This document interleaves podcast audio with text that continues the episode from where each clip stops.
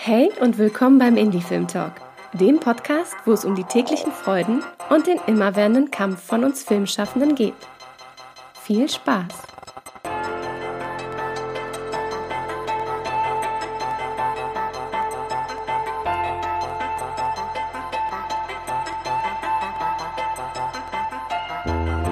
Hi, ich bin Eugene und sitze hier zusammen mit Susanne bei unserer ersten regulären Folge vom Indie Film Talk Podcast. Ich finde, heute geht es auch noch direkt um ein sehr wichtiges Thema in der Filmbranche, welches äh, auch uns ein besonderes Anliegen ist, dass man das halt mehr bespricht, mehr in den Fokus rückt und ja, da in den Austausch geht. Wie geht's dir dabei, Susanne? Äh, super gut. Äh, es ist ja lustig, dass du sagst, wir sitzen zusammen. Wir haben heute ein total spannendes Setting, denn ich bin zugeschaltet und du bist mit den äh, Gästinnen in einem Studio. Und das heißt, ähm, wir sind so ganz hybrid äh, zusammengeschaltet, was ich äh, super spannend und total schön finde. Und ja, es geht um ein wichtiges Thema. Es geht wie immer um die Filmbranche und wir haben uns ein ähm, Thema rausgesucht, womit wir diese Staffel starten möchten. Es geht nämlich um den Ausnahmezustand Film ob es einen Ausnahmezustand gibt oder in, wie, in welcher Form. Wie wir ihn verhindern können. Oder wie wir ihn verhindern können. Genau, da gehen wir direkt gleich drauf ein. Ähm, bevor wir ähm, ins Gespräch gehen und die, die beiden Gäste vorstellen, würde ich gerne einmal nochmal einen Dank aussprechen an den Supporters Club und an unsere UnterstützerInnen, die den Podcast, so wie er ist, halt auch möglich machen. Dieses Element bauen wir ja jetzt fleißig auch ein, auch dass man auch die UnterstützerInnen auch ja, mitbekommt, dass sie auch da sind. Und deswegen geht der Dank ähm, in dieser Folge an Daniel, an Astrid und an Melanie raus, die uns über Steady und über PayPal regelmäßig unterstützen. Das heißt, wenn ihr da Lust drauf habt und auch ihr denkt, den Podcast sollte es weitergeben. Ich möchte ihn unterstützen. Schaut gerne in die Show Notes, da stehen alle Informationen dazu drin und nutzt die Möglichkeit. Kann man das so sagen? Das kann man total so sagen, denn es geht ja darum, ähm, dass unser Podcast nicht auch noch in den Ausnahmezustand gerät, sondern munter weiter produziert werden kann. Wo wir aber heute den Fokus drauf legen, ist nämlich die wunderbare Gesprächsreihe Ausnahmezustand Film. Möchtest du sagen, wer bei dir gerade mit im Raum sitzt? Na gut, wenn du mich so fragst. Ähm Heute sitzt äh, bei äh, uns im Raum oder bei mir im Studio ähm, Fritzi Benisch und die Judith Frahm, beide Produktionsstudentinnen ähm, der Filmuniversität Babelsberg Konrad Wolf. Und ja, bevor ich, also wir machen ja immer den Trick beim Podcast, bevor ich jetzt so alles über euch erzähle, dass ihr euch natürlich gleich auch selber vorstellen könnt. Ne? Aber ihr könnt ja kurz mal sagen, dass ihr da seid, weil ich glaube, die Leute haben euch noch gar nicht gehört. Hallo, ich bin Fritzi und ich bin Judith. super, super. Und genau, wir sitzen hier zusammen, um genau über eure Reihe zu sprechen und auch über so einen Blick auf die Filmbranche nochmal zu werfen, was da vielleicht zum Teil schief läuft oder was man auch verbessern kann. Ich glaube, so rum kann man es ja auch immer sehen. Ne? Ähm, wenn was schief läuft, kann man ja auch die, äh, das nutzen, um etwas zu verändern. Aber ich glaube, wir müssen alle so einen kleinen Antrieb kriegen, ähm, diese Veränderungen vorantreiben zu wollen. Ich glaube, bevor wir jetzt direkt starten, glaube ich, wäre es erstmal spannend, einen kleinen Überblick zu geben, dass wir alle mal on the same page sind, wie man sagt. Ähm, und Susanne, es gab ja auch ein Gutachten dazu, ähm, welches äh, in Berlin rausgegeben wurde, oder? Es gab ein Gutachten und es gab äh, noch äh, viel mehr, auf was ich verweisen möchte. Ein wunderbares äh, Gespräch beim Deutschlandfunk, nämlich das Corso-Gespräch, was ihr erst vor kurzem hattet, Fritzi und Judith. Und da wurde nämlich auf eben dieses Gutachten vom Land Berlin aus dem Jahre 2021 verwiesen. Da ging es insbesondere um die Arbeitsbedingungen von Film- und Fernsehschaffenden. Und äh, ja, man kann äh, sich denken, dass es da nicht so gut aussieht. Äh, zum einen, dass es einfach eine Überzahl gibt an unständig Beschäftigten. Das heißt, wir haben in der Filmbranche knapp mehr als 91 Prozent, die sozusagen unständig beschäftigt sind. Das heißt, sie haben keinen unbefristeten oder überhaupt keine Festanstellung, keinen unbefristeten Vertrag oder keine Festanstellung. Und ähm, es ist auch äh, eigentlich an der Tagesordnung, dass es Überstunden gibt und diese nicht bezahlt werden. Und äh, tatsächlich nur die Hälfte der Menschen, die in der Filmbranche arbeiten, die können alleine von den Filmjobs eigentlich nicht leben. Und ähm, wir haben ganz, ganz viele verschiedene Themen, die da schon öfter aufgegriffen worden sind. Ich finde, es gibt ein ganz, ganz tolles Buch von Lisa Basten, Wir Kreative, das Selbstverständnis einer Branche, die auch nochmal die Zahlen und Fakten, sofern diese vorhanden ja. sind, äh, auflistet und auch ähm, ein bisschen äh, skizziert, wie überhaupt das so funktionieren kann, dass Film so eine starke Selbstausbeutung ist oder eben dieses Konstrukt so am Leben gehalten wird. Ja, und äh, Fritzi und Judith, ihr habt euch dieser Gesprächsreihe gewidmet oder habt die ins Leben gerufen und hattet da ja sicherlich auch ähm, ja einen ganz bestimmten wunden Punkt, warum ihr das gemacht habt. Ja, also wir hatten wunden Punkt, weiß ich gar nicht, ob es wirklich so einen spezifischen gibt, aber wir haben irgendwie uns schon kennengelernt bei der Aufnahmeprüfung für das Studium und haben da schon darüber gesprochen, ähm, dass wir doch die Arbeitsbedingungen und ähm, die Haltung und die Kultur und so eine Erwartungshaltung irgendwie ständig bereit zu oder ja verfügbar zu sein, ähm, dass wir die schon schwierig finden und dass wir es eigentlich gerne anders machen wollen oder dass wir beziehungsweise langfristig irgendwie doch gerne anders arbeiten wollen würden. Und diese Gespräche haben sich tatsächlich die letzten vier Jahre, die wir jetzt irgendwie zusammen studiert haben, durchgezogen und sind zum Schluss in dieser Gesprächsreihe äh, gelandet oder gegipfelt vielleicht. Ähm, genau, wir wollten vor allen Dingen, weil wir eben, wir unterhalten uns andauernd darüber, äh, Film ja, aber so nicht. Und dann die Frage, aber wie denn? Und ähm, da wir das eben gemerkt haben, dass wir das für uns eigentlich gar nicht so äh, einfach so beantworten können, dachten wir, es wäre voll, also wäre es halt interessant, Leute einzuladen und die zu fragen, was sind ihre Meinungen, wie ist eigentlich die Filmbranche aufgebaut und an welchen Schrauben kann man eigentlich drehen und an welchen nicht. Weil man denkt, finde ich häufig, wenn man ähm, wenn man so nach Veränderung sucht, dann äh, denkt man entweder, oh Gott, aber man kann ja nirgendwo anfangen, weil es ist ja alles so ein in sich geschlossenes System, was funktioniert, oder man will es gleich so komplett so tear it down ähm, und alles von vorne. Und da wir beides so ein bisschen nicht so ganz unser also genau, um, um das halt irgendwie so aufzuschlüsseln, haben wir angefangen, dann mit Leuten darüber zu reden, äh, was ist eigentlich der Status quo und ähm, was, was kann man machen und was, äh, was nicht? Oder beziehungsweise äh, wo ist es einfacher und wo ist es schwieriger und ähm, haben gemerkt, wenn, dass es äh, nicht nur uns interessiert.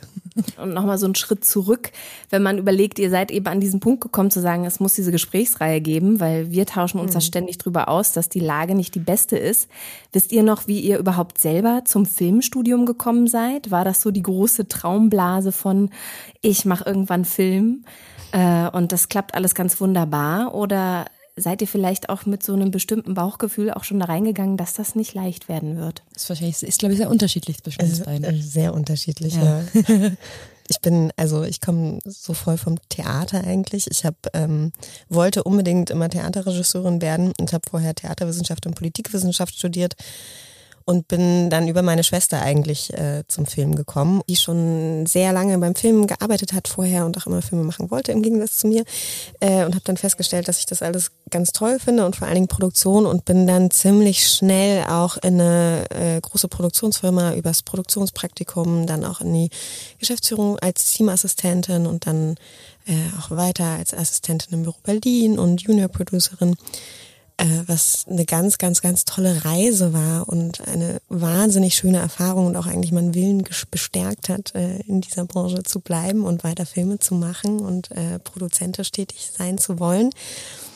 Nichtsdestotrotz war ich nach dieser Zeit und vor dem, vor Beginn des Studiums an der Filmuniversität an einem Punkt, wo ich nicht ganz so weit entfernt war von einem Burnout. Und das war wirklich, das hat mich ziemlich krass schockiert und war auch was, wo ich, also ein Zustand, in den ich nie wieder zurückkommen wollte. Oh, krass. Mhm. Bei mir war es so, dass ich eigentlich, ich glaube, ich habe angefangen, äh, Filme zu machen mit meinen Freunden mit 13 und habe das schon in der Schulzeit äh, freie Kunstprojekte oder so, wenn man so freie Arbeiten machen konnten, haben wir immer Filme gemacht, also im Englischunterricht, im Musikunterricht, im Deutschunterricht und so weiter. Wir hatten dann auch äh, Filmkurs an unserer Schule. Unsere Schule hatte generell so einen Filmfokus schon in der Schulbildung, was äh, ziemlich äh, cool war und vor allen Dingen auch ganz lustig dazu geführt hat, dass so ungefähr alle meine Schulfreunde auch in der Filmbranche arbeiten. Ähm, und habe dann nach dem Abitur äh, angefangen, an der UDK visuelle Kommunikation zu studieren und dort auch äh, immer äh, Filme zu machen neben also also im Rahmen meines Studiums, habe aber auch relativ zeitgleich angefangen Projekten ähm, zu arbeiten, irgendwie Praktika beziehungsweise also Regieassistenz, dritten, dritte Regieassistenzgeschichten und solche Sachen und habe dann relativ schnell gemerkt, dass sich das einfach, äh, dass mir das total Spaß macht, vor allen Dingen auch im Team und eben nicht alleine, so ich und meine Kamera, sondern diese Dynamik von im Team arbeiten fand ich äh, so toll und hatte da dann verschiedene ähm, Projekte und wusste dann irgendwie, ich will Produktion machen, was auch ein bisschen komisch ist, weil ich eigentlich so von der freien Kunst mhm. kam. Aber ich weiß auch nicht, bis heute nicht genau warum. Aber äh, ich glaube, weil ich irgendwie dann alle meine Freunde so verbinden wollte und dieses verbindende Glied sein wollte. Und ähm, habe dann in verschiedenen so Produktionsfirmen Praktikas gemacht oder Assistenzen ähm, mit Fokus oder auch gearbeitet, dann richtig fest angestellt, mit so Fokus auf internationalen Arthouse-Produktionen, Kinoproduktionen sozusagen. Und ähm, ja, bin immer wieder an den Punkt gekommen, dass ich mich gefragt habe, es kann ja nicht sein, dass wir so arbeiten. Und ich fand, ich, was mich vor allen Dingen immer so aufgeregt hatte, sind diese, äh, ich, dass ich das Gefühl hatte, die Prozesse sind alle zu, äh, alle so, so nicht prozessorientiert, sondern so äh, äh, man erschwert sich das Leben so hart, so stark oft und das könnte man alles so, ähm, viele Sachen könnte man vereinfachen und das hat mich immer so aufgeregt und mich so gelangweilt und dann hatte ich Lust, das zu studieren, um herauszufinden, wie man wie man es anders machen kann eigentlich, um es halt dann, um an dann eine Position zu kommen, um zu sagen, hey, äh, wir machen es jetzt aber so. Hm. Ähm, Hängen genau. wir da so ein bisschen an alten Mustern immer so fest, ne? wenn die dann so laufen, dass man dann gar nicht anfängt, die mehr anzufassen, sondern die, die, ach, das passt schon, das haben wir schon immer so gemacht? Ja, und also finde ich schon. Und ich finde vor allen Dingen, es sind viel, also ich sage da immer so ein Begriff, also gerade so in, in, der Büroarbeit, die auch zum Film ja auch viel gehört, sind so viele Sachen, so Arbeitstherapie, finde ich. Und so, ähm, also Arbeitstherapie sind so, habe ich das Gefühl, so Aufgaben, die besonders lange dauern, damit man Leute damit beschäftigen kann. Was ich, und, ähm, und ich glaube auch ganz viel halt so Sachen, wo die Digitalisierung einfach immer noch nicht wirklich angekommen ist in der Filmbranche, was ich so absurd finde, weil man einerseits irgendwie immer so innovativ mhm. sein will und dann gleichzeitig Sachen äh, so altbacken laufen, wo man denkt, das kann ja nicht sein. Aber ich habe das Gefühl, in der Filmbranche ist das Problem, dass äh, viele Prozesse, in denen äh, Sachen bewältigt werden, wie zum Beispiel äh, das Katalogisieren von äh, Komparsen und deren Abrechnung und solche Sachen. Das kann halt eigentlich nur von Leuten verändert werden, die selber die, die, die praktische Erfahrung darin haben, das gemacht zu haben und was daran das Problem ist. Und das, und das Problem ist aber eben, dass dort halt, dass die Leute, die diese Berufe ausüben, wie zum Beispiel eben eine Produktionsleitung oder eine erste Regieassistenz und so weiter, die machen ja ihren Beruf die wollen jetzt ja nicht auf einmal äh, den Prozess ändern und in eine Start-up-Geschichte reingehen. Wohl gerade bei, dem äh, bei den äh, Komparsen gibt's tatsächlich ein Startup, was sich jetzt das angenommen hat, das zu digitalisieren. Das finde ich ziemlich cool. Und ich glaube, es gibt so wenig Bereitschaft, Sachen zu ändern. Verändern wenig Bereitschaft, aber ich glaube auch wenig Kapazitäten, ehrlich gesagt. Ne? Und wenn man jetzt so ein bisschen auf die Studie oder diese Umfrage, die ihr auch eingangs zitiert habt, zurückkommt, da wurden 6000, knapp 6000 Menschen befragt und ja, von denen sind 91 Prozent unständig Beschäftigte. Das ist aber ja, also und da wird, glaube ich, ein sehr kleiner Teil am Ende oder ein, ein sehr wesentlicher, aber im Verhältnis sehr kleiner Teil der Filmbranche ja nur abgebildet, ne? nämlich die Leute, die am Set arbeiten. Und zu unserer Branche gehören ja aber sehr viel mehr. Ne? Die ganzen Leute in den Produktionsfirmen, in den Sendern, in den Förderanstalten, bei den Streamern, das sind alles äh, festangestellte Leute und das sind vor allen Dingen eigentlich auch die Leute, die jedenfalls so wie wir das inzwischen verstehen, sehr viel in der Hand hätten, ähm, zu gestalten und anders zu gestalten. Und ich glaube, dass die diese Menschen genauso in Strukturen festhängen und äh, einen krassen Workload haben, wo ganz wenig Kapazität da ist, um sich eigentlich damit zu beschäftigen, wie es anders gehen könnte. Und zwar sowohl ähm, Dreharbeiten, Arbeit am Set, Vorproduktion, also die ganze Herstellung, aber eben auch die Arbeit und die Strukturen in den Firmen und in den Sendern. Und so dass alle am Ende eigentlich entlastet werden. Ne? Also eine 40-Stunden-Woche ist ja nicht nur für äh, Leute am Set interessant, die sonst immer 50 Stunden arbeiten, sondern wäre ähm, vielleicht auch mal interessant für die Leute, die standardmäßig äh, 50 bis 60 Stunden arbeiten in den Firmen, obwohl sie für 40 Stunden angestellt sind. Ne, und da mal darüber zu sprechen, irgendwie, wie wollen wir eigentlich miteinander arbeiten, was für eine Kultur haben wir eigentlich, was für Erwartungshaltung, was für ein krasser Druck steht eigentlich immer im Hintergrund, so wozu? Also so es ist ja Film ist schön und gut und da hängt auch viel Geld dran, aber es ist ja wirklich keine OP am offenen Herzen. Ne? Also so, und ich glaube, da mal wieder. Sieht manche vielleicht anders. das kann gut sein, ja. Aber so insofern, um auf die Frage zurückzukommen, ja, voll. Ich glaube, wir hängen in krassen Mustern fest. Es ist halt irgendwie auch so eine starke Krux, ne, dass man zum einen, wie ihr gerade sagtet, die Institutionen, wo auch viele Festangestellte sind, die so die Backbones auch sein könnten, äh, Dinge zu verändern. Im Gegensatz zu denen, die freiberuflich unterwegs sind und äh, wöchentlich oder monatlich andere Auftraggeberinnen haben, wo man vielleicht nicht so unbedingt, ähm, jetzt sage ich mal, ähm, äh, was etablieren kann oder Forderungen stellen kann, äh, außer man ist in einem Verband tätig, was ja auch nicht unbedingt die Mehrheit der Filmschaffenden ist dass man dann irgendwie eine Haltung von innen heraus ankitzeln muss, indem man halt sagt, es ist anders möglich. Also so wie wir auch schon, ob wir jetzt in andere Branchen oder Länder schauen, also vieles von den Sachen, wo wir bestimmt auch gleich noch drauf zu sprechen kommen werden, wo ihr auch sagt, das könnten Stellschrauben sein, sind ja alles Themen, die aus dem New Work-Bereich kommen. Also wo man mhm. sagt, wir brauchen ähm, agiles, selbstbestimmtes Arbeiten, wir brauchen flexible Arbeitszeiten, äh, Stichwort Jobsharing, familienfreundliches Arbeiten. Ähm, das sind ja alles Dinge, die gibt es und das jetzt auf einmal auch vielleicht viele der Filmbranche darauf zurückkommen, so wie ihr jetzt, und sagen, lasst uns doch bitte genau an diesen Vorbildern äh, bedienen und gucken, wie wir das in unserer Branche umsetzen können. Ich finde es ganz spannend, dass du das sagst, weil das, was wir jetzt auch erleben, ist wirklich, dass äh, viel darüber geredet wird inzwischen und viele, vielen Leuten das echt ein Anliegen ist. Äh, und alle das jetzt auch schon mal gehört haben, was es alles gibt und dass das irgendwie auch anwendbar ist.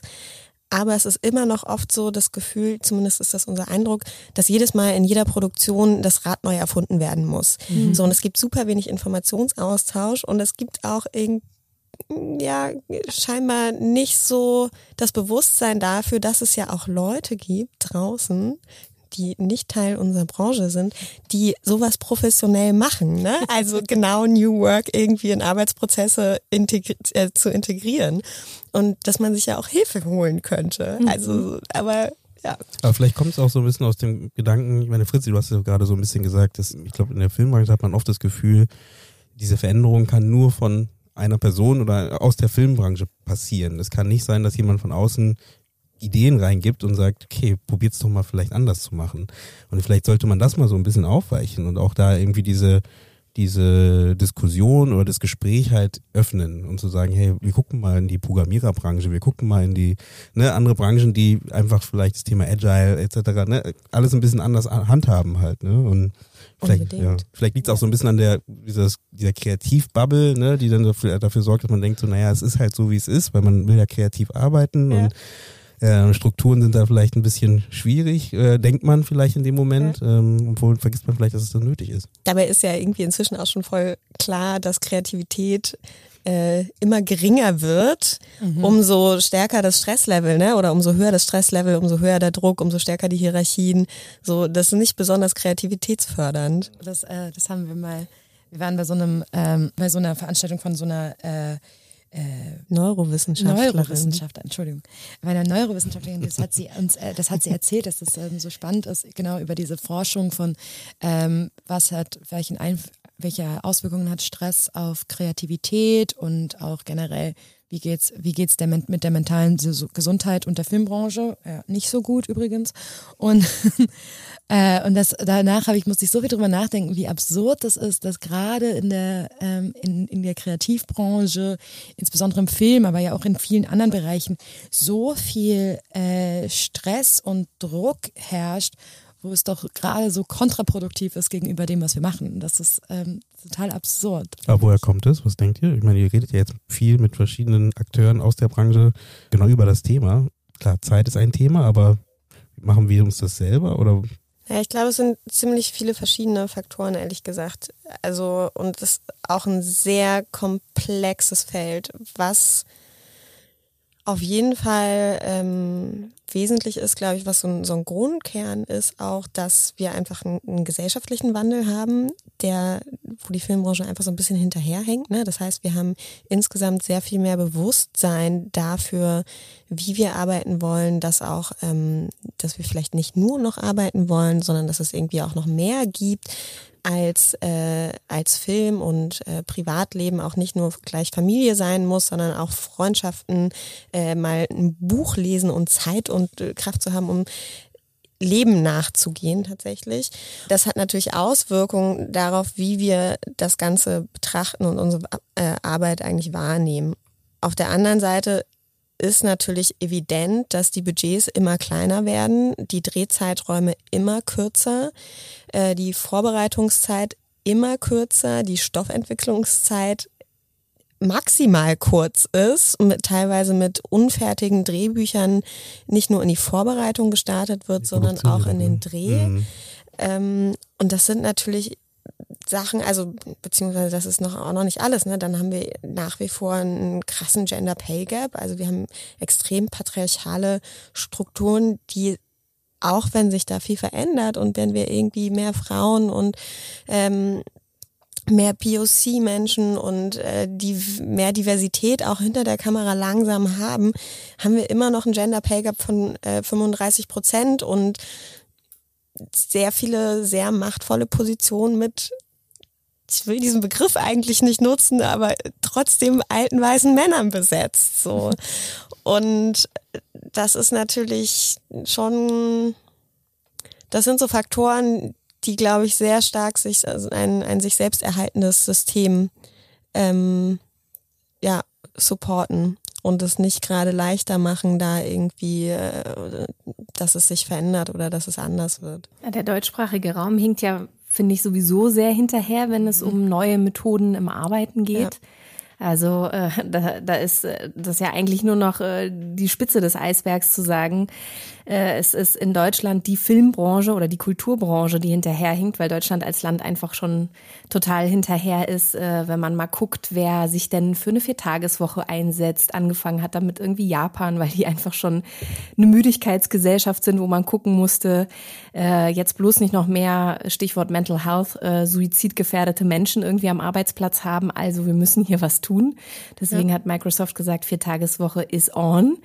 Und dann sind andere Länder hinterhergezogen, Belgien, Schweden. Jetzt haben wir Großbritannien als ähm, als letzten großen ähm, äh, als letztes großes Projekt, die da mit ihren Zahlen um die Ecke gekommen sind und haben gemerkt, boah, das macht voll Sinn. das ist super mhm. produktiv. Und äh, Deutschland ist immer noch, ja, yeah, wir brauchen die 42-Stunden-Woche. das ist absurd, aber ne? bei uns geht's in die andere Richtung. Ja. So. ja. Völlig absurd. Und dann ist natürlich das nochmal irgendwie in die Filmbranche hier in Deutschland zu verankern, nochmal einen Tacken schwerer. Jetzt habt ihr ja letztes Jahr eben diese Gesprächsreihe angefangen. Könnt ihr vielleicht schon so ein bisschen erzählen, was war da bisher eure Reise seit letztes Jahr im Oktober? Was habt ihr erlebt? Was waren vielleicht auch die Schwerpunkte der jeweiligen Gesprächsrunden, die ihr so hattet? Oder was, was ist euch da noch im Kopf geblieben, was besonders war für euch? Also, was das Ergebnis ist äh, von allen ähm, Panels unserer Meinung nach auf jeden Fall so als, als kleines, kleines, was erstmal klein klingt, eigentlich natürlich sehr groß ist, was alles so ein bisschen vereint ist, dass bevor oder bevor wir irgendwie einfach Re Regeln ändern oder ähm, Gelder anders verteilen, dass wir vor allen Dingen und die Arbeitskultur verändern müssen, dass wir vor allen Dingen darüber nachdenken müssen, wie definieren wir eigentlich Arbeit im Film? Was ist denn ein, wie macht, wer macht denn ein, also wie macht man gute Arbeit und was ist schlechte Arbeit? Dass man aufhört, irgendwie na, Leuten, die in die Filmbranche kommen, beizubringen, dass sie irgendwie stolz drauf sein müssen, wenn sie es schaffen, 16 Stunden zu arbeiten. Dass wir irgendwie dass also einfach, da, da, dass wir anders mit Hierarchien umgehen, dass wir mehr auf Augenhöhe miteinander arbeiten, dass es der Respekt, dass es ganz klar ist, dass wir, ähm, dass ein Film ist ein Team, eine Teamarbeit und eben nicht, das ist nicht, ähm, sind nicht irgendwie ein bis vier Egos, die da irgendwie ihre Vision durchballern und äh, alle anderen äh, müssen halt machen, was ihnen gesagt wird, so ein bisschen, sondern wir müssen ja, das vor allen Dingen, genau, Arbeitskultur, dass wir einfach neues Verständnis für die Arbeit am Film äh, finden müssen. Das haben wir das Gefühl, das ist das, was immer wieder was einfach immer wieder rauskommt. Und das fängt eben an bei ähm, Hierarchien auf, äh, aufbrechen und Verantwortungen übernehmen, also neue Verantwortung übernehmen, die Arbeitskultur verändern und mehr auf Augenhöhe arbeiten, Hierarchien aufbrechen. Und das bedeutet nicht, dass man keine Verantwortungen mehr tragen soll, sondern eben, äh, sondern dass man eben mehr Verantwortung übernimmt für, für was es bedeutet, eine Position zu haben, mit der du, äh, wo du andere Leute, also ein Team hast, was diesen dir weisungsgebunden sind. Ähm, und äh, das fängt damit an, geht hin zu, ähm, wir haben lauter Menschen in der Filmbranche, die äh, Firmen leiten, die Sets leiten, Teams leiten, die nicht gelernt haben, wie man eigentlich Teams leitet. Wie, äh, wie man kommuniziert, also Coaching, ähm, Kommunikationsmöglichkeiten, Tools, Anlernen, ähm, mehr da eben einfach grundsätzlich auf mehr aufs Miteinander gehen und äh, das genau und man kann das dann bis runter ganz kleinteilig gehen zu Ideen wie ähm, ja, dass man einen Drehtag beginnt mit einer ähm, Mindfulness Minute und einfach ganz klar immer ist wichtig, äh, es einen Standard geben muss, dass alle zusammenkommen und darüber sprechen, was passiert heute, wer ist neu da, wer ist schon länger da gewesen, welche Szenen werden gedreht, dass man einen klaren Check-in-Moment hat, gerade wenn es intensive Inhalte sind, für alle und auch ein Check-out dass man und dass alle eben immer auf der same page sind, was wir auch immer wieder gemerkt haben, dass das, das ist nicht selbstverständlich. Das kann man, also man kann groß, großflächig anfangen und ganz kleine detailliert dann werden. Aber das ist so ein kleiner Einblick. Ich habe manchmal das Gefühl, dass wir in der Filmbranche auch durch die Art, wie, also wir haben viele kleine Produktionsfirmen zum Beispiel, also nicht so, so viele große, also jetzt rede ich vom deutschen Markt, so ein bisschen vergessen, dass das Ganze eine Industrie ist, ne? Ähm, und mhm. eben dadurch dieses, dieses, jeder für sich sorgt dafür, dass man denkt, so ja, macht ja so in einem kleinen Raum, produziert man seine Filme etc. Und ähm, wenn man aber diesen Industriegedanken hat, so wie du ihn gerade aufdeckst, das ist ja so ein bisschen wie Industrialisierung, wo man merkt, so, oh, verdammt, wir äh, nutzen gerade die Leute aus. Ja. Ähm, wir müssten halt da mal umdenken. Ne? Total, das habe ich jetzt gerade vergessen. Das ist auch eine Sache, die wir, wo wir auch das Gefühl haben, dass das ein großer Punkt ist, ist eben, dass wir aufhören müssen, in Einzelprojekten zu denken und anfangen halt die Filmbranche als Ganzes zu sehen. Und das, was ich heute mit meinem Team mache, eine Auswirkung darauf haben wird, was morgen in einem anderen Team passiert. Weil wie ich meine Leute präge, prägt, ähm, gehen sie raus aus meiner Produktion und in die nächste rein und so und so so und so weiter weiter. Und äh, jede, Pers jede verbrannte Erde, die wir hinterlassen, ähm, prägt auch das nächste Projekt. Und ähm, ja, gerade was auch Judith schon am Anfang meinte, mit dem, dass man immer wieder das Gefühl hat, dass man in jeder Filmproduktion, in jeder Produktion, in jedem einzelnen Film so das Rad neu erfinden muss und warum man eben manche Sachen nicht einfach mehr aufeinander aufbauen lässt. Der Genie-Status ist auch so unfassbar groß, ne? Also, dass mhm. man gar nicht so, es gibt nicht die Teamleader, ja. äh, sondern leider noch nicht so, sondern äh, es ist immer mehr noch so dieser Genie-Status präsent. Ob das jetzt der Produzent oder die Produzentin ist oder die Regie, die am Set steht oder einer der ähm, tollen Schauspieler oder Schauspielerinnen, die mit dabei sind, ähm, dass da einfach ein unfassbarer ähm, Kultstatus immer noch präsent ist, der es, glaube ich, schwer macht, die tollen Methoden, die du gerade angebracht hast, Fritzi, äh, die ich total befürworte. Äh, so arbeite ich auch mit Gruppen zusammen, egal wo ich unterwegs bin, dass man immer ein Check-in, Check-out hat und auch nochmal wirklich den Gefühlen Raum gibt, was ist hier gerade wie im Raum, wer braucht gerade was. Und dadurch kann man ein wunderbares Teamgefühl schaffen, was auch gut miteinander arbeitet. Und wenn man diesen Spirit jetzt an jedem Set hätte oder in jedem Büro, jedem Produktionsbüro, dann wäre echt schon mal viel geschafft. Ich, würde mal kurz in die Runde fragen, weil ihr macht es ja jetzt auch, wie gesagt, so ein, äh, schon ein paar, paar Monate. Ähm, und ähm, wir haben gerade über das Thema Ego etc. gesprochen. Und wie ist denn da die Resonanz aus der vielleicht etablierten Branche, in Anführungsstrichen, egal was etabliert jetzt in dem Fall heißt, aber.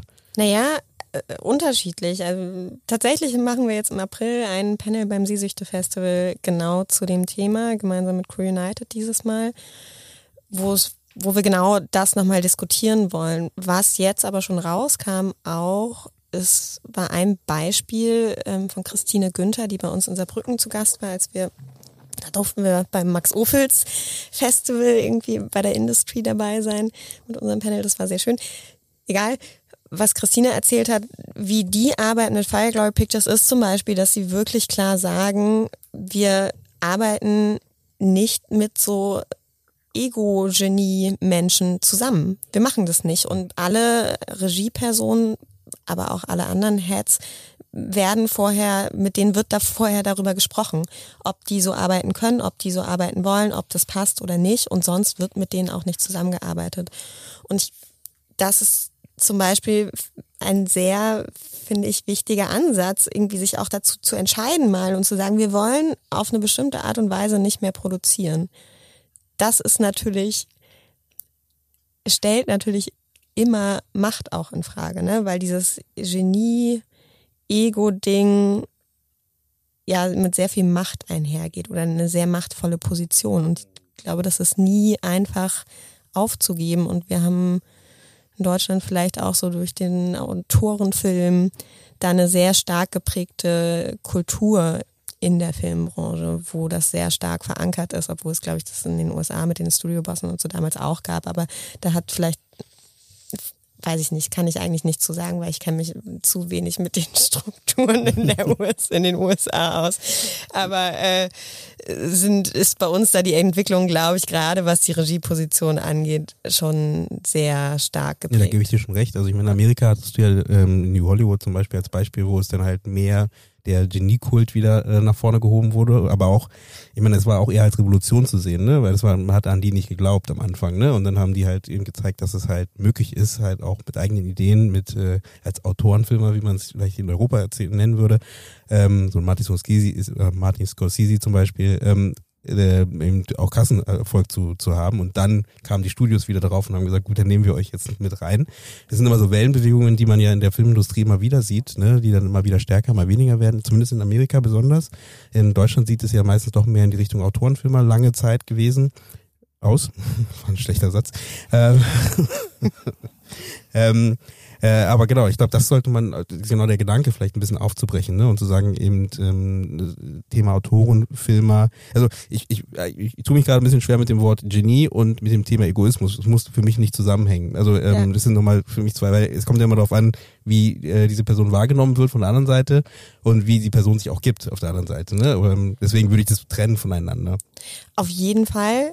Ähm, ich glaube aber, dass das leicht, also leicht einhergeht, mhm. ne? weil das auch ja was ist, was gepusht wird. Wenn wir irgendwie zum Beispiel in der Filmhochschule weiter lernen, dass die Regieperson die ist, die den Ton angibt, die das Projekt pitcht eigentlich und entwickelt, die ihre Vision hat und alle anderen können dann dazu beitragen oder sollen auch und ähm, das kann auch ein schöner Prozess sein, aber dass der Fokus immer auf der Regieperson liegt, ne, dann ist das natürlich fordert, fördert das eigentlich in beide Richtungen, glaube ich, sowohl Ego als auch ähm, Starkes als, als auch Genie, genau. Und da kommt mhm. dann, ja, da kommt genau dieses Machtgefälle ins Spiel und genau diese Machtposition und die dann auch wiederum, glaube ich, schwer ist, wieder aufzugeben irgendwie.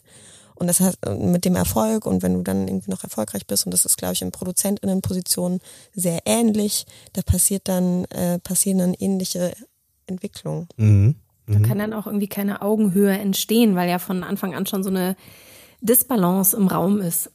Oder ähm, was, was ich jetzt auch ganz spannend fand, was, was du gerade mit äh, Christine Günther angesprochen hast. Ich weiß nicht, ob sie das auch bei dem Gespräch gesagt hatte. Wir durften ja auch vor Ort sein, Nein sagen. Also nicht nur in dem Falle zum Genie oder zu der Person, die vielleicht, ähm, auch wenn du gerade sagst, Eugene, das, das, das Wort äh, ist für dich ein bisschen unpassend, ein großes Ego oder so, hat aber äh, auch Nein sagen zu äh, Produktionsumständen, die nicht okay sind. Also, oder ich glaube, sie sprach von Förderungen, äh, die absolut nicht äh, budgetiert sind für das Projekt, was hier gewünscht wird. Ja. War, ich weiß nicht, war sie das auch? Ja, das, ja, das meinte sie. Ja.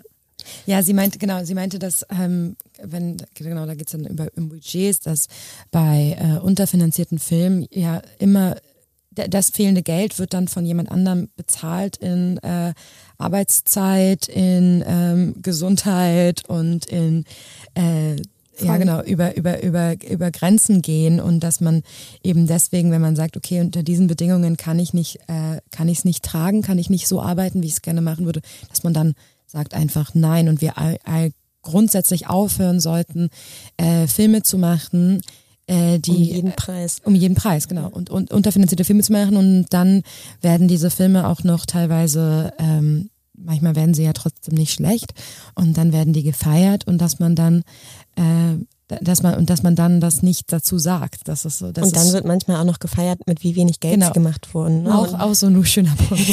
So, oh, du, bist ja, ja. du bist ja ein toller Producer, dass du mit äh, 250.000 Euro einen Kinofilm machen kannst. Toll. Ja. man füttert damit halt auch das System weiter und das ja. Problem erhält man am Leben. Und deswegen fand ich die Aussage von ihr, glaube ich, total stark und habe das mitgenommen, dieses Nein sagen. Also was ja auch egal in welchem Bereich man unterwegs ist, glaube ich, auch für Solo-Selbstständige super, super wichtig ist, wenn man irgendwann merkt, so, ey, ich kann das unter den Bedingungen nicht machen, dass das Beste, um da auch wirklich weiter aufzusteigen oder Erfolg zu haben in seinem Job, durchaus eben schon ist, dann an der Stelle zu sagen, nein, das kann ich nicht machen, um ein Signal nach außen zu geben, dass das absolut äh, nicht gerechtfertigt ist und auch nicht faire Bedingungen sind, die da von der anderen Seite, in dem Fall Auftraggeber oder wer auch immer, ähm, Bedingungen sind, äh, die nicht weiter geduldet werden sollten und dass da Nein ganz stark sein kann oder ist, äh, auch wenn das natürlich leichter gesagt ist als getan. Was man halt dazu sagen muss, es ist natürlich eine privilegierte Position. Ne? Absolut. Also das finde ich, darf, darf man jetzt auch nicht äh, ganz ausklammern, dass ähm, so aktuell unsere Branche äh, nicht wirklich den Raum lässt, glaube ich, dass du von 0 auf 100 Nein sagen kannst. Du musst da schon auch hinkommen auf eine gewisse Art, glaube ich. Das stimmt absolut und gleichzeitig, glaube ich, ist diese Freiheit, Nein zu sagen. Und das bedeutet ja auch im Zweifelsfall, Projekte nicht zu machen, ne, mhm. ist, glaube ich, richtig essentiell, weil das ist dieses genau, das, da kommen wir ja genau auf das Thema zurück, auch Film ist keine OP am offenen Herzen. Und nicht jeder mhm. Film muss um jeden Preis gemacht werden. Und das ist natürlich hart, ne? weil wir alle wollen Filme machen und wir wollen Geschichten erzählen und wir wollen uns irgendwie auch darin ausdrücken. Ähm, oder was auch immer so, ne, was auch immer die Beweggründe sind, aber es ist natürlich der Kern äh, unserer Arbeit ist, Filme zu machen. Und dann zu sagen, wir machen das aber nicht um jeden Preis, ist, glaube ich, richtig wichtig, weil wir sonst nie davon wegkommen, wie mhm. hoch dieser Druck ist. So. Aber das ist natürlich eine gute Frage. Ich meine, auch hier wieder, wer entscheidet denn, mhm. ne, welcher Film gemacht werden soll? Ähm, weil am Ende, ähm, ich meine, der Podcast heißt Independent, heißt Indie Film Talk. Ähm, äh, es gibt ja viele Projekte, die halt eben nicht genug Geld bekommen. Egal, ob es jetzt vielleicht auch, also ich würde sagen, ab dann, wenn gefördert wurde, dann sollte es schon richtig sein. Das gebe ich euch hundertprozentig recht. Ähm, was macht man aber jetzt als filmschaffende Person, die halt über 5000 verschiedene Wege versucht, das Geld zusammenzukriegen, weil nach der Meinung von dieser Person sollte diese Geschichte erzählt werden. Ähm, und kriegt es einfach nicht zusammen und äh, versucht trotzdem irgendwie zu produzieren. Soll die Person dann nicht produzieren oder ähm, habt ihr da Gedanken dazu?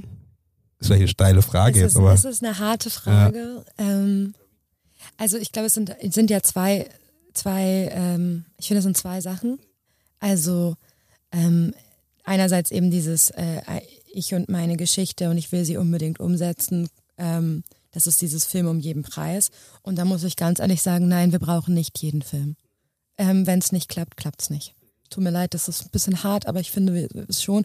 Da haben wir aber das andere Problem, dass ähm, wie, wie du schon gerade meintest, es gibt sehr viele kleine Produktionsfirmen ähm, und unser Fördersystem, so wie es ist, ähm, so wie ich es jedenfalls verstehe, ähm, äh, basiert darauf, also kleine Produktionsfirmen müssen regelmäßig in die Produktion gehen mit Projekten, egal ähm, ob sie jetzt äh, fertig sind oder nicht, weil sie sich nur so über Wasser halten können. Ne? Also da nur kurz, also an der Stoffentwicklung für einen Film verdient man als äh, Produzent mit seiner kleinen Firma eigentlich nichts und du verdienst erst daran, wenn du in die Produktion gehst, dann hast du dann prozentualen Anteil an der Förderung, den du dir auszahlen kannst, mit dem du deine Firma am Laufen lassen, halten kannst. Und das heißt, du musst zwingend Filme drehen, um ähm, dich zu finanzieren. Und ich glaube, das ist halt auch mit ein Grund, warum eben wir unfertige, mit unfertigen Drehbüchern in Produktion gehen und warum wir auch so viele Filme haben, die äh, niemand sieht. Mhm, mhm.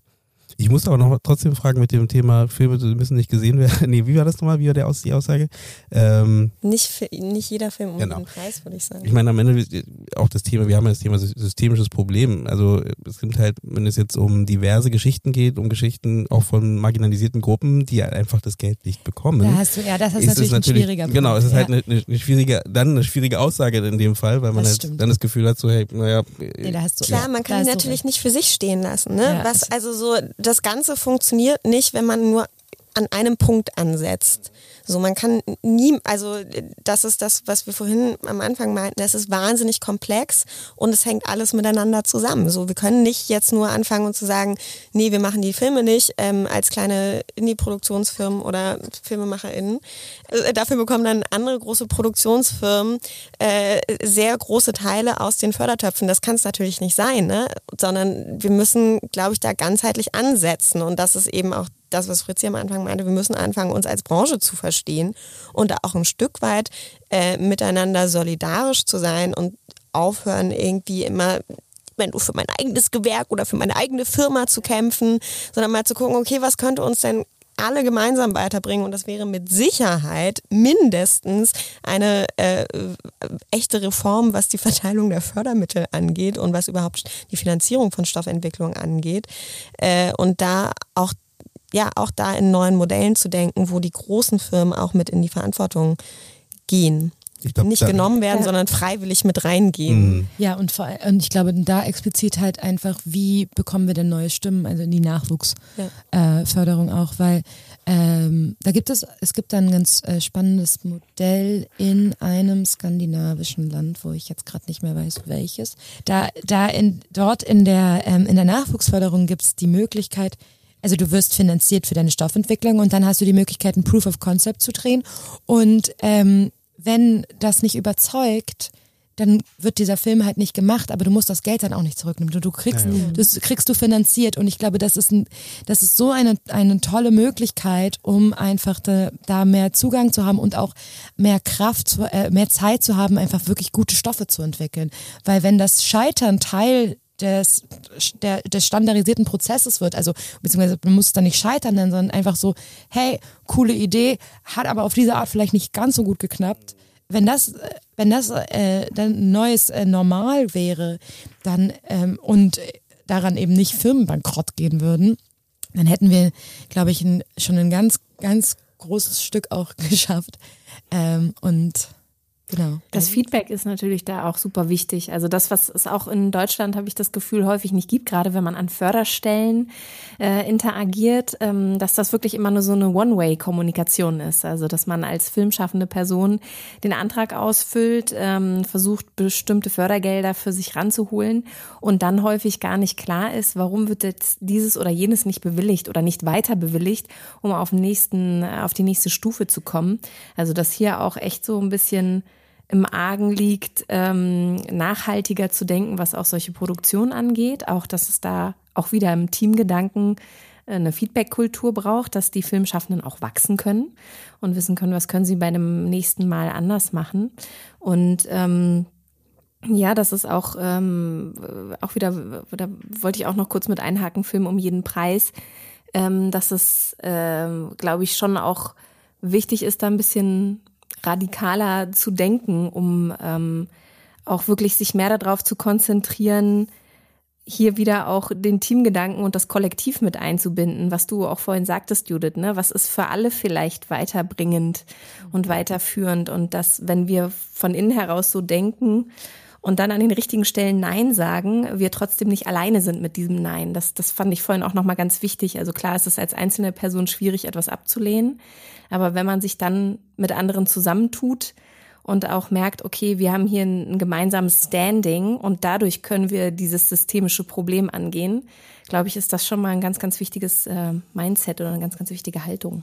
Ich glaube auch, dass das sehr, sehr wesentlich ist, ähm, ne, damit wir überhaupt irgendwo hin, hinkommen können, dass es eben uns alle angeht und dass es auch darum geht, die Menschen wieder in den Mittelpunkt zu stellen, um auch an einen Punkt zu kommen, wo man wieder qualitativ innovative, also qualitativ hochwertige und innovative Filme machen kann, die dann, ähm, nee, ich verkneife mir jetzt einen Kommentar zur zur Oscarvergabe, äh, die noch ähm, war ein großes Thema, bevor wir aufs Rekordknöpfchen gedrückt haben.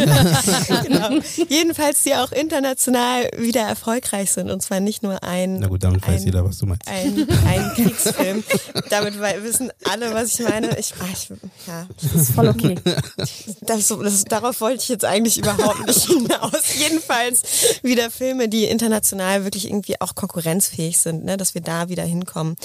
Ähm, um noch einmal auf das One-Way-Ding zurückzukommen, ja, da hast du, glaube ich, recht. Ich möchte aber auch an der Stelle so ein bisschen die Förderinstitution teilweise mit in Schutz nehmen, weil es gibt auch ganz tolle. Ne? Es gibt wirklich tolle äh, Fördereinrichtungen, wo die ReferentInnen sehr eng im Austausch sind, sehr im, eng im Kontakt sind mit den Filmschaffenden, wo auch ganz viel ermöglicht wird, auch gerade ähm, für kleine und Independent-FilmemacherInnen. Worauf ich hinaus will oder was uns, glaube ich, insgesamt auch bei dieser Reihe super wichtig ist, ist, dass es nicht darum gehen kann, den Finger auf die anderen zu zeigen, ähm, zu richten und zu sagen, das, was ihr macht, ist alles blöd. So, das kann irgendwie nicht das Prinzip sein oder das ist auch, glaube ich, nicht das Prinzip, was uns weiterbringt, sondern wir müssen anfangen, uns gegenseitig zuzuhören, auch zu gucken, was ist möglich, warum, wo sind jetzt gerade Schwierigkeiten und wie können wir da gemeinsam ähm, an einen Tisch kommen und gemeinsam Lösungen finden, die für uns alle von Vorteil sind. Ne? Das ist ja auch gerade, wenn wir jetzt, jetzt springe ich ein bisschen mal ein anderes Thema auf, aber wenn wir so Richtung Fachkräftemangel und Nachwuchsmangel gucken, so das betrifft alle gerade und alle, also die ganze Branche, die ganzen großen Firmen, die Streamer, die Fördereinrichtungen, ähm, sind irgendwie an Bord, da Weiterbildungsmaßnahmen und Fortbildungsmaßnahmen ins Leben zu rufen. Das bedeutet, da ist ein ganz, ganz großes Potenzial, an einem Strang zu ziehen. Endlich mal gemeinsam eine Lösung für ein sehr alle betreffendes Problem zu finden. Was aber wenig stattfindet, ist irgendwie darauf zu gucken, warum haben wir denn dieses, diesen krassen Fachkräftemangel, diesen, das krasse Nachwuchsproblem.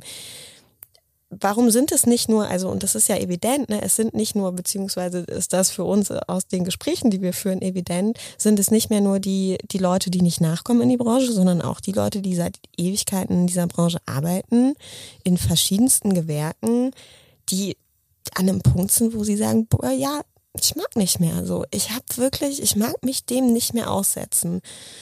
Und da mal hinzugucken, das wäre, da, wenn wir da alle den Blick drauf legen und da gemeinsam auch genauso an einem Strang ziehen würden, ich glaube, da würde so ein großes Potenzial drin liegen, ernsthaft was zu verändern. Nur da muss man natürlich auch bereit sein, in den Spiegel zu gucken und, ähm, und auch die eigene Machtposition, das hatten wir vorhin, irgendwie in Frage zu stellen. Und ja. Das, das wäre aber meine, meine Frage vorher gewesen. Ähm, eben, hm. wie ist denn da die Reaktion aus dem, aus der Branche? Weil ist es denn so, dass sie sagen, ja, danke, dass jemand das mal anspricht? Für, also ihr seid ja jetzt da mit eurer Reihe direkt dran, ihr drückt in die Wunde. Ich, ich finde es auch ganz gut, was du sagst, eben nicht nur zu sagen, du, du, du, wieso macht ihr, weil das ist immer das Schnelle, das machen immer, ne, das macht man ganz schnell zu sagen, ja, wieso macht ihr denn das alles falsch? Ändert das mal. Und dann wird immer so die äh, äh, die Verantwortung ein, weiter. Dann wird ein Forderungskatalog erstellt, ja, genau. der dann abgegeben genau. wird. Also macht mal, ändert ja. das mal so und genau. ich, ich. Das ist schon gar kein, gar kein Dialog. Genau, ne, und das ist, finde ich auch immer sehr schwierig und ich finde immer spannend, wenn man dann halt rangeht und sagt, wir haben, wir arbeiten gemeinsam an einer Lösung, die eben wie auch, wie ihr auch gesagt habt, branchenübergreifend ist. Und also für die ganze Branche und nicht nur eben für den Einzelnen. Finde ich super. Ähm, aber wie ist die Reaktion da darauf? Oder die Rückmeldung, ne? Also es gab so ein paar Kommentare, boah, richtig mutig, dass ihr das macht. ja, genau. Da hatten wir so ein bisschen so, oh Gott.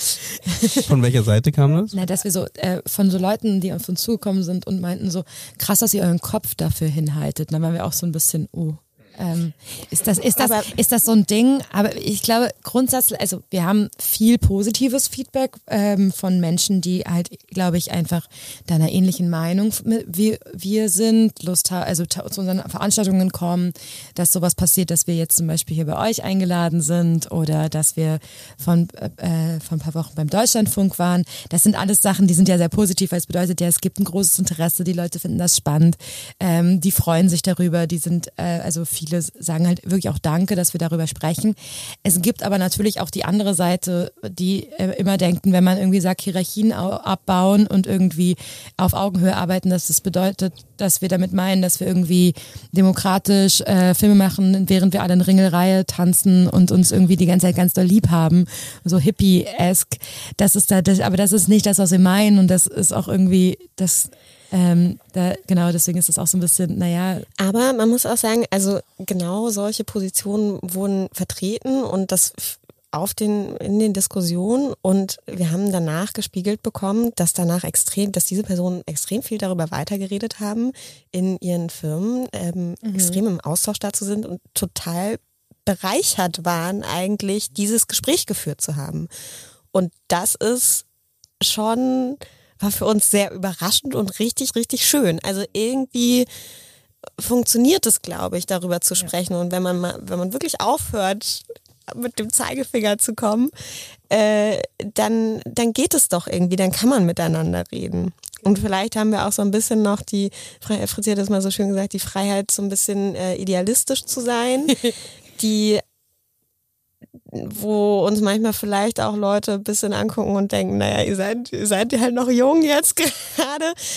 Aber am Ende ist das Feedback doch in, äh, im Großteil sehr positiv und eigentlich, dass es irgendwie auch Horizont erweitern oder Perspektiv erweitern zumindest ist. Ich glaube, was halt niemand leuchten kann, ist, dass es eben ein Problem gibt. Und äh, unsere Position dort halt irgendwie auch eben wichtig ist, weil weil ähm, wenn man ein Problem hat was keiner leugnen kann und ähm, man merkt, dass nur ähm, Symptome bekämpfen halt nicht die Lösung ist, sondern man muss halt über Ursachen sprechen und dafür muss man miteinander sprechen, weil es eben uns alle was angeht. Dieser Wandel oder diese Haltung, die ihr äh, beschreibt oder die ihr mitbringt, die bringen ja auch gerade andere Initiativen mit, die, ich sag mal, auf der ähnlichen Seite arbeiten wie ihr und auch mit den ähnlichen Mitteln oder eben mit einer ähnlichen Haltung wie eben Forum Talentfilm, Initiative Zukunft Film und Kino. Also, dass da ja auch doch einige äh, gerade auf dem Weg sind, äh, Stichwort das Rad nicht neu erfinden, die äh, eigentlich äh, sich wunderbar alle zu einer äh, Supertruppe zusammenschließen könnten. Seid ihr mit diesen Initiativen vielleicht sogar im engeren Austausch, um von dem ersten Step des Redens und den Dialog öffnen und die Gesprächsrunde öffnen, mehr ins Machen zu kommen? Ja. Nein, also sind wir wirklich, das ist aber eher zufällig auch. Also so, äh, Fritzi und ich sind beide beim Forum Talentfilm mit dabei von Anfang an auch. Was unglaublich schön ist, weil da wirklich ganz viel passiert und für die, die es nicht kennen, das ist eine Initiative vom Filmfestival Max Ophüls Preis und dem Produzentenverband und dem Kuratorium Junger Deutscher Film, um gemeinsam mit Talent, Filmemacherinnen, also Nachwuchsfilmschaffenden und der Branche ins Gespräch zu gehen und wirklich Ansätze zu erarbeiten, wie kann eine andere, also wie kann der Talentfilm in Deutschland, in Klammern der Nachwuchsfilm, ähm, besser, also gestärkt werden und ein besseres Standing bekommen und andere Finanzierungsstrukturen. Und das ist ein ganz, ganz, ganz toller Raum, den die da geschaffen haben, der, wo wir beide dabei sein durften, bevor wir diese Reihe schon gestartet haben. Das heißt, es hat uns auf jeden Fall auch inspiriert und auch ähm, mit der Initiative Zukunft Film sind wir jetzt noch nicht ganz so viel in Kontakt, aber über Crew United, über unsere Verbindung da, die sich ja auch extrem viel für soziale Nachhaltigkeit einsetzen und engagieren, ähm, verbinden sich da auf jeden Fall auch schon ein bisschen die, die Kräfte.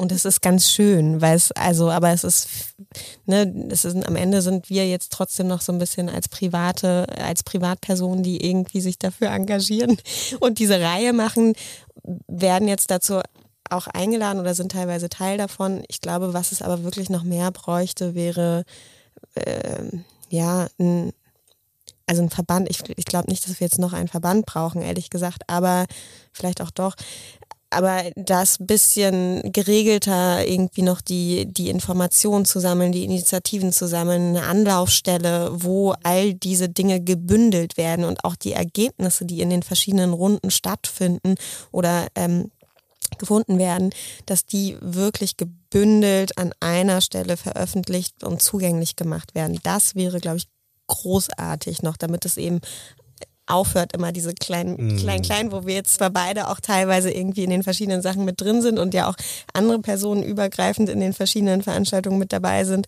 Aber ja, da noch ein bisschen mehr die Kräfte zu sortieren. Das du meinst jetzt für den Nachwuchs, so eine Art Verband oder? Ja, ich glaube gar nicht für den Nachwuchs unbedingt, sondern für ein sozial nachhaltiges Filmemachen, was Nachwuchs unbedingt mit einschließen muss. So. Aber eben nicht nur, ja.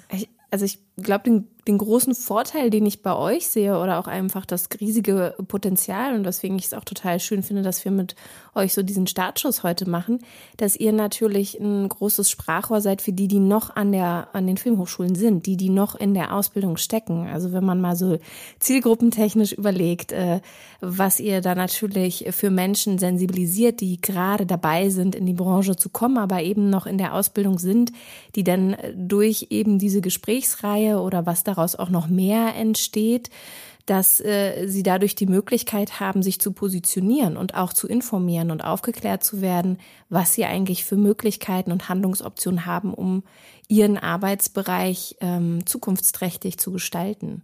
Und das ist so das, das, was ich bei euch halt irgendwie sehe, was, ähm, was sehr wertvoll ist und ähm, was die anderen Initiativen jetzt äh, nicht mitbringen, äh, ohne das irgendwie diskreditieren zu meinen, sondern ganz im Gegenteil, da bereichert ihr eben diese verschiedenen Initiativen nochmal von der anderen Seite. Ja, das stimmt, das ist super schön und das ist spüren wir auch, dass es gerade bei uns an der Hochschule ein großes Bedürfnis ist, unter unseren Kommilitoninnen genau diese Perspektiven eröffnet zu bekommen.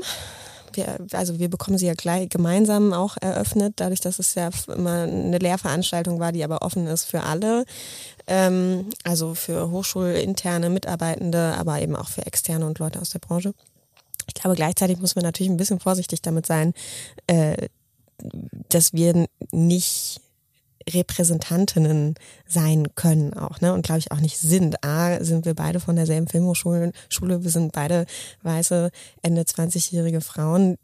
Und da ist es natürlich so, würde ich den Hut jetzt ungern aufsetzen wollen. Aber es ist natürlich sehr schön, dass wir gemeinsam mit diesen, mit unseren ganzen KommilitonInnen in diese Gespräche gehen können und wir schon merken, dass da eine irre Kraft entsteht. Also wir haben die meisten Veranstaltungen, nee, stimmt gar nicht, drei, drei Veranstaltungen haben wir online gemacht, zwei in Präsenz. Ähm, und in die, wenn alle da wirklich in einem Raum sitzen, da entsteht eine irre Energie und da wird wahnsinnig diskutiert und wir haben auch danach wurde noch über drei Stunden weiter Bier getrunken und diskutiert und zwar wirklich über das Thema. Ne? Wir sind irgendwie dann immer so rumgelaufen, haben geguckt und alle waren noch heiß ähm, am, am Sprechen, was denn alles möglich wäre und das ist natürlich wirklich sehr, sehr schön und ich glaube essentiell und auch was, was eigentlich viel mehr in den Hochschulen stattfinden könnte, was so das schön darf wäre. Ja auch noch weiter wachsen? Ich meine, gäbe es denn die Möglichkeit, wenn jetzt andere Filmhochschulen oder andere äh, Privatschulen oder andere Menschen, die in irgendeiner Form in der Ausbildung stecken, Lust hätten, da auch ähm, vielleicht euch mit zu unterstützen, was auch ähm, Formate angeht, Gesprächsformate zu organisieren oder mitzugestalten? Sucht ihr da eigentlich Kräfte?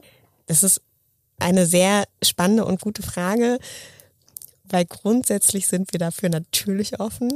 Wir sind aber gerade, können wir noch nicht so ganz genau hundertprozentig sagen, wie es weitergeht mit unserer Gesprächsreihe. Also sie wird auf jeden Fall weitergehen.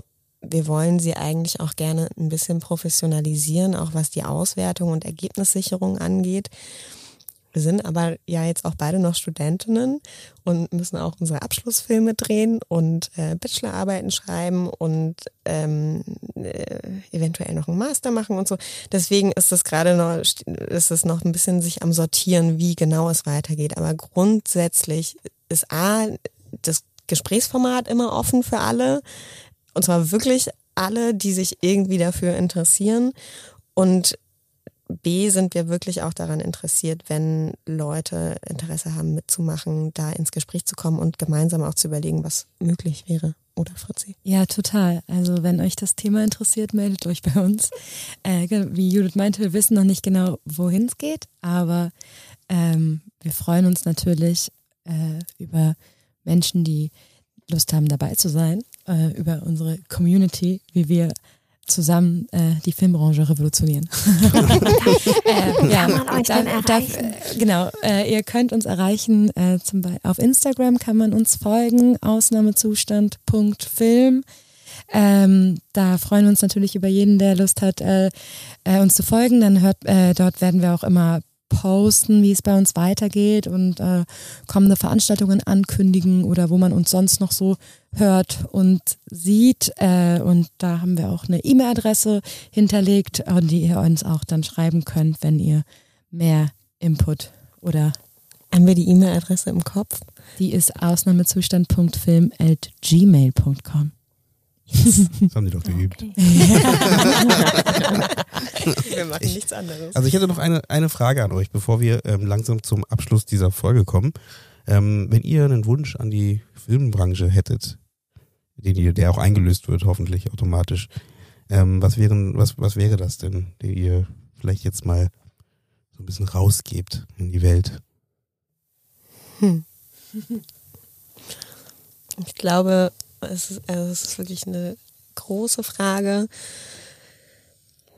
Was ich wirklich, wirklich schön fände, wäre, wenn es eine ernsthafte, ernsthafte, offene Bereitschaft und Interesse daran gäbe, sich an einen Tisch zu setzen und auch das, die eigene Position hinten anzustellen, um gemeinsam mal wieder voranzukommen mit den Dingen und wirklich so Grabenkämpfe einfach mal sein zu lassen. Es ist vielleicht leichter gesagt als getan, aber ich glaube, es würde sehr vielen Menschen in dieser Branche wahnsinnig gut tun, wenn sie weniger kämpfen müssten.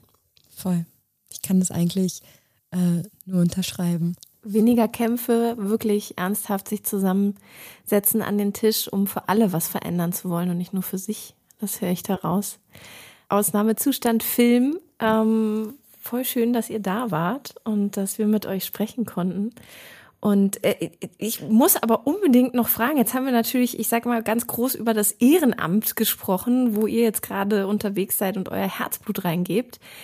Und gleichzeitig seid ihr ja aber beide voll am Produzieren. Mögt ihr vielleicht erzählen, was gerade so euer aktuelles Projekt ist, wo ihr gerade über beide Ohren wahrscheinlich drinne steckt und was man demnächst von euch mal sehen kann? Ja, äh, also es sind gleich bei uns beiden einige. Bei mir ist es jetzt gerade konkret, drehe ich in zwei Wochen meinen Abschlussfilm Uhu. an der Filmuni. Yes, endlich. Wir haben zwei Jahre gearbeitet und dann einen Stoff äh, beendet und nicht gemacht und haben uns wirklich entschieden, diesen Film nicht zu machen, zumindest nicht jetzt und äh, mit den gegebenen Mitteln. Und haben dann was Stichwort Neues. Nein sagen. Ja, genau. Und haben dann was Neues gemacht. Äh, dem einen Kurzfilm, den wir jetzt drehen in Berlin mit dem Titel When I Think About Love. Und der dann hoffentlich äh, gut wird, wo wir auch versuchen, äh, sozial nachhaltig zu drehen in einer 40-Stunden-Woche. Unsere mit sehr viel Transparenz, unsere Teammitglieder ermutigen, auch Grenzen zu setzen. Wir haben auch einige Familienmenschen, ähm, die sich um Familie kümmern. Genau, äh, also ein Projekt, wo wir jetzt ganz viel ausprobieren werden von dem, was wir die ganze Zeit besprechen. Und ja, das ist das, was jetzt gerade bei mir ganz konkret in den Startlöchern steht. In einer Woche oder zwei? So? In zwei. Also wenn die mhm. Folge rauskommt, in der nächsten Woche bist ist du sie mittendrin. Ja. Dabei. Yes. ich freue mich Du bist schon. ja jetzt schon voll dabei, aber genau, du weißt, was ich meine. Ja, aber ich freue mich schon richtig schön. auf den Dreh. Ich habe mich lange nicht mehr so auf den Dreh gefreut. Oh, schön. Fritzi, wie sieht's bei dir aus? Ähm, ich bin gerade aktiv vor allen Dingen in der Stoffentwicklung für verschiedenste Projekte. Ähm, das ist dann immer alles noch ganz unkonkret. Äh, ich hoffe natürlich, dass das alles äh, super großartig wird und ähm, äh, viele Leute erreichen wird, aber da kann man noch so wenig zu sagen. Das sind so verschiedene Arten mhm. von Projekten und Formaten. Und sonst habe ich gerade meinen Kurzfilm, den ich äh, diese letztes Jahr zum gleichen Zeit jetzt äh, gedreht habe, den haben wir gerade fertig und fangen jetzt an einzureichen auf Filmfestivals und hoffentlich läuft der bald. Den haben wir in einem Austausch gedreht in äh, North Carolina in den, in den USA. Und das war ein ganz cooles Projekt. Und das ist, ähm, ja, falls das ist ein kleiner Kurzfilm, der ist Good for Me. Und vielleicht, falls ihr ihn irgendwo sieht, dann wisst ihr, das war ich. Wir halten die Augen und Ohren offen. Ja, fingers crossed jetzt mhm. erstmal, dass der Definitiv. Ähm, wenn ihr Lust habt, schreibt uns gerne auch über eure Erfahrungen in der Filmbranche. Ne? Das ähm, würde mich auch natürlich auch super interessieren. Ihr als Zuhörende, genau, was sind eure Erfahrungen? Was, äh, was habt ihr mitgenommen und wo sind denn eure Wünsche ähm, für die Filmbranche, ähm, was sich da tun kann? Das ist manchmal in Schriftform einfacher als laut zu äußern. Du hast ja so, ihr habt es so schön gesagt, ähm, dass ihr den Kopf hinhaltet. Äh, wer das gesagt hat, das äh, fand ich auch wieder sehr, sehr hart. Aber genau, deswegen schreibt gerne mal, ähm, was so eure Erfahrungen sind. Das würde mich auf jeden Fall oder auch, glaube ich, uns alle sehr interessieren. Und ähm, auch hier wieder das Thema Austausch ist genau der Punkt dazu. Total. Also dann, genau, vielen Dank, dass ihr da wart, dass ja, wir in euch. diesen dieses Pläuschchen oder das Gespräch gehen konnten. Wir hatten, glaube ich, viele Themen. Ich glaube, weil das Thema auch sehr komplex ist. Ich glaube, deswegen war es auch immer wichtig, auch mal so ein paar verschiedene Teile rauszunehmen. Und ich glaube, ähm, dann macht man einfach die Tür auf, dass man da vielleicht nochmal äh, gerne nochmal ins Gespräch geht, ähm, vielleicht nochmal spezifischer auf einen Teilbereich und da aber so einen Überblick zu kriegen. Und ich glaube, was ich auch so ein bisschen rausnehme, ist eben, dass dieser Austausch so wichtig ist in der Branche und das aber auch, äh, ich würde es generationsübergreifend nennen. Ähm, mhm. Ich glaube, das ist so ein ganz großer Punkt, was mir auch in Gesprächen zum Thema ähm, Novellierung des Filmfördergesetzes so ein bisschen manchmal, ähm, ja, ich wollte sauer aufgestoßen, ich weiß nicht, aber ein bisschen schwierig da noch aussieht manchmal, dass man, mhm. also zumindest habe ich das Gefühl, da kann mich gerne Leute verbessern, dass da der Blick zum Nachwuchs noch gar nicht so stark da ist und die auch mit reinzuholen, zu gucken, hey, wie können wir auch diese Menschen mit unterstützen, dass wir eine diverse, was wir ja wollen, eine diverse Filmlandschaft bekommen in der Zukunft, die sozial nachhaltig ist. Immerhin ist es in dem, in dem Vorschlag schon mal verankert. Es ist, das stimmt. Das stimmt. Das, das ist stimmt. ja auch Forum Talentfilm, was die ja da auch mhm. Machen. Aber was ich aber auch schon auch immer wieder lustig finde, wenn man so hört, ja, und dann gab es da so einen Tisch und dann wurde mhm. über das Nachwuchsproblem gesprochen und dann sitzen da lauter Leute, alle so 50 plus. Das meine ich, genau. und man ist so, fragt das doch mal. Mhm. Genau, das meine ich. Es gilt genauso auch für kleine Produktionsfirmen, die oft auch nicht an diesen großen Tischen sitzen, ähm, zumindest nicht in der, der Vielzahl, wie sie eigentlich auf der in unserer äh, deutschen Filmlandschaft halt auch zu finden sind. Ähm, und da wünsche ich mir einfach auch da den Austausch. Ne? Und für die, die das hören, die da auch gerne, die da auch an den Tischen sitzen, ähm, genau, nutzt das und geht da in den Austausch mit diesen Menschen, holt sie mit an den Tisch, um halt eben genau dafür zu sorgen, dass es nicht mehr ein Ausnahmezustand ist, ne, sondern yes. dass es halt äh, ja, eine Filmlandschaft ist, die nachhaltig ist. Susanne? Es wir gehen die, auch in den Austausch, ne? Wir gehen auch in den Austausch. Es war mir eine Freude. Ähm, genau, wie Susanne am Anfang gesagt hat, sie sitzt nicht hier. Also ihr werdet jetzt, wenn alles gut geht, werdet ihr das nicht hören. Ich habe äh, hab mich auch so gefühlt, als würde ich mit in der Runde sitzen. Ich habe das Gefühl, du saßt neben mir. Ähm, und dementsprechend vielen Dank auch an dich ähm, für das Gespräch und auch für den Staffelstart, den wir ja jetzt äh, feiern. Und auch nochmal ein Dank an die ganzen ZuhörerInnen, die fleißig zuhören und uns folgen und ja, den Podcast äh, mit uns begleiten. Ich würde sagen, wir bleiben im Aufnahmezustand Film und werden auf jeden Fall noch, noch ähm, mehr darüber sprechen, was es genau zu dem Thema noch auf sich hat. Denn wir haben da, glaube ich, noch so ein paar ein paar Menschen, die wir zu diesem Thema gerne zu uns einladen möchten, weil äh, wir beide, glaube ich, denken, dass das einfach ein wichtiges Thema in diesem Jahr für den Podcast, aber auch für die Filmschaffenden da draußen sein wird. Ähm, deswegen hoffe ich mal äh, sehr, dass wir äh, das Thema noch häufiger in diesem Jahr aufgreifen werden und fand die Startrunde super schön und ähm, soll ich jetzt abschließen oder du? Wenn du möchtest, darfst du gerne. Oder ist egal. Dann gebe ich, dann ja. gebe ich ab nach draußen. Vielen, vielen Dank, dass ihr zugehört habt. Liked uns überall, wo ihr uns hören und lesen und sehen könnt. und lasst uns vielleicht einen kleinen Kommentar da. Und ansonsten, egal wo ihr gerade seid, habt einen schönen Start in den Tag, in den Mittag oder vielleicht seid ihr gerade dabei, ins Bett zu gehen. Dann habt schöne Träume und wir hören uns beim nächsten Mal. Ciao. Tschüss. Tschüss, vielen Dank für die Einladung.